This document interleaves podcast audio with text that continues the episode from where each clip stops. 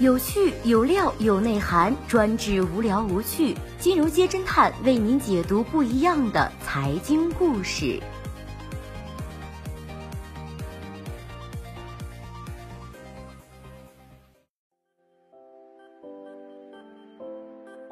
最新关注到的是，王石摔伤胳膊，思聪被恋爱，滑雪场才是富豪的游乐场。什么场合最容易遇到爱豆？当然是滑雪场，而且还偶遇一堆。近日，网友在日本北海道滑雪场的休息室里偶遇了 Angelababy 及其儿子小海绵。巧的是，在 Angelababy 身后露出一头毛茸茸的小脑袋。因参加《爸爸去哪儿》而红的恍恍惚惚的 Jasper 应采儿陈小春也在不远处。一不小心，网友就偶遇了仨。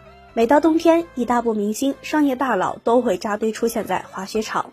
前不久，陈伟霆刚上传了在北京崇礼滑雪的视频，动作一气呵成，帅出天际，吃瓜群众看了都忍不住拍案叫绝。比娱乐圈明星上热搜更勤的王思聪去日本旅游被恋爱，他在社交平台晒出了自己在日本北海道雪场的照片，十分养眼。还记得那句“站在风口，猪都能飞起来”的网络名句吗？听说这正是雷军滑雪时站在山顶感悟出来的。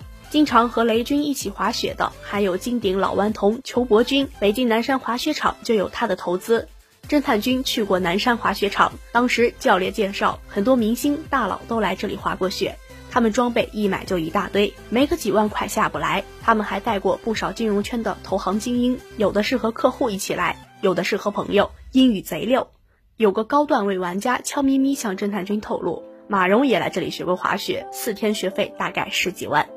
前不久，崇礼滑雪小镇举行了2019崇礼论坛，各位企业家到场。李彦宏自曝，过去十年十次滑雪有九次是在崇礼万隆滑雪场，一次滑雪时间短则半天，长的话也就是一天半。据侦探君了解，李彦宏滑的基本都是高级道。联想 CEO 杨元庆也是万隆雪场的真爱粉。他透露，万隆雪场开业时，他就是第一批雪友。我经常一个人单飞崇礼练习滑雪。作为滑雪资深玩家，王石早在1996年就迷上了这项运动。他的滑雪初体验是在长白山系余脉张广才岭西路的大锅盔脚下的亚布力滑雪场。此外，山水文园董事局主席李彻、金沙江创投合伙人丁健，还有近年刚被放瓜的李国庆、于宇等，都是亚布力滑雪场的常客。滑雪场是交际场，也是名利场，合计超过五千亿身家的大佬们齐聚亚布力，为其镀了一层闪闪的金。除了国内几个著名的滑雪场，侦探君发现不少大佬痴迷奥地利、瑞士的滑雪场，而明星多喜欢去日本北海道的滑雪场。马云曾透露。第一次学滑雪在亚布力，学会以后就去了瑞士。而欧洲贵族和明星们基本都围着阿尔卑斯山转了，其中维尔比耶和洛克斯特斯滑雪场是阿尔卑斯山区最受欢迎的滑雪胜地之一。威尔比耶滑雪道总长四百一十二公里，是滑雪圈知名的雪粉天堂。英国查尔斯王子、威廉王子、凯特王妃等都是这里的常客。这里还有全球最佳滑雪酒店。滑雪之余，在向阳露台倒上一杯美酒，再来一餐美食，望着皑皑的白雪，岂不美哉？不过近两年，他们更青睐法国的高雪维尔梅瑞贝尔滑雪场。高雪维尔被称为超级富豪的游乐场，这里没走几步就有一家米其林星级餐厅和五星级酒店及爱马仕、路易威登、Prada、香奈儿等众多奢侈品店。日本北海道雪场由于经常有明星出没，名声在外。相比国内，北海道雪场大，温度适宜，购物旅游方便。再加上距离合适、文化接近，很多国内人开始转战此处。不过，对比路程、酒店、学票的价格，其花费不比其去一趟阿尔卑斯山便宜。有人说，像玩游艇、打高尔夫一样，滑雪也是个烧钱的运动。雪服、雪板、头盔、雪镜、手套、护具一套下来，甚至需要花费十几万元。听南山滑雪场的雪具店长介绍，对于初学者来说，最重要的是雪镜和雪帽。几百元的雪镜四周比较坚硬，容易磕伤；千元以内的雪镜比较柔软，百米以内小石头的冲击，雪镜也不会破。追求更专业的滑雪装备，可以参考英国王子、王妃们最喜欢的品牌。Spider 是美国一个高端的滑雪服品牌，这个品牌的特点是它只生产滑雪的服装和配件。从一九八九年开始，Spider 便是美国国家滑雪队官方赞助商。另外，Spider 还分别和加拿大高山滑雪队、澳大利亚高山滑雪队提供过滑雪装备。Spider 的专业性受到了很多滑雪发烧友的喜爱，这也导致国内出现了很多山寨货。目前，Spender 仅仅在北京东方新天地开有旗舰店。但要说滑雪服中的贵族，还得是瑞士的 KJUS 品牌。KJUS 是以奥运冠军 Les Strauss 的名字命名。滑雪界的乔丹 Didier Clash 曾大赞 KJUS。在任何情况下，KJUS 的产品的设计和功能对我来说都是无可挑剔的。KJUS 每件滑雪服从设计到出手都需要四十五人协同完成，制作周期是普通滑雪服的十倍之久。再加上既轻盈又保暖的特点，深受欧洲名流喜爱。单板爱好者更中意 Burton 这个美国品牌，它的创始人 Jack Burton 被誉为单板滑雪运动的教父。在南山滑雪场，不少滑雪者都使用这个牌子的单板，价格在两千到六千元不等。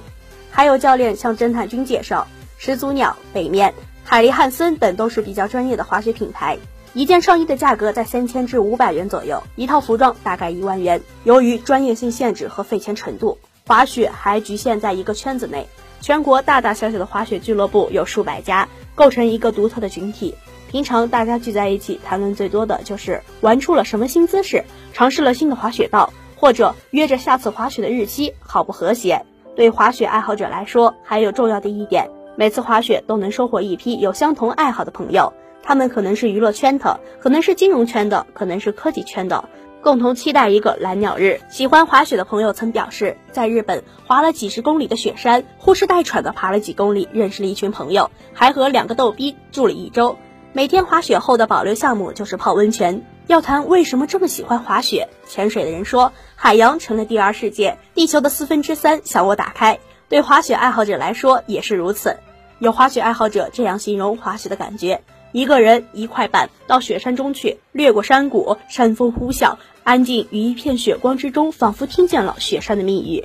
上山一滑成仙，下山红尘滚滚，是大多数滑野雪的人都有过的感受。从高处滑下，令人肾上腺素飙升的速度，加上冷风吹来的感觉，烦恼、压力皆被抛在身后。中国的高山滑雪运动员易潇扬，从三岁起就在母亲的影响下接触滑雪。十三岁时，父母为了让他接触更高水平的滑雪训练，特地把他送到瑞士的学校。异国他乡，独自一人，一边留学一边滑雪。他说，童年里最快乐的时光都是在雪上度过的。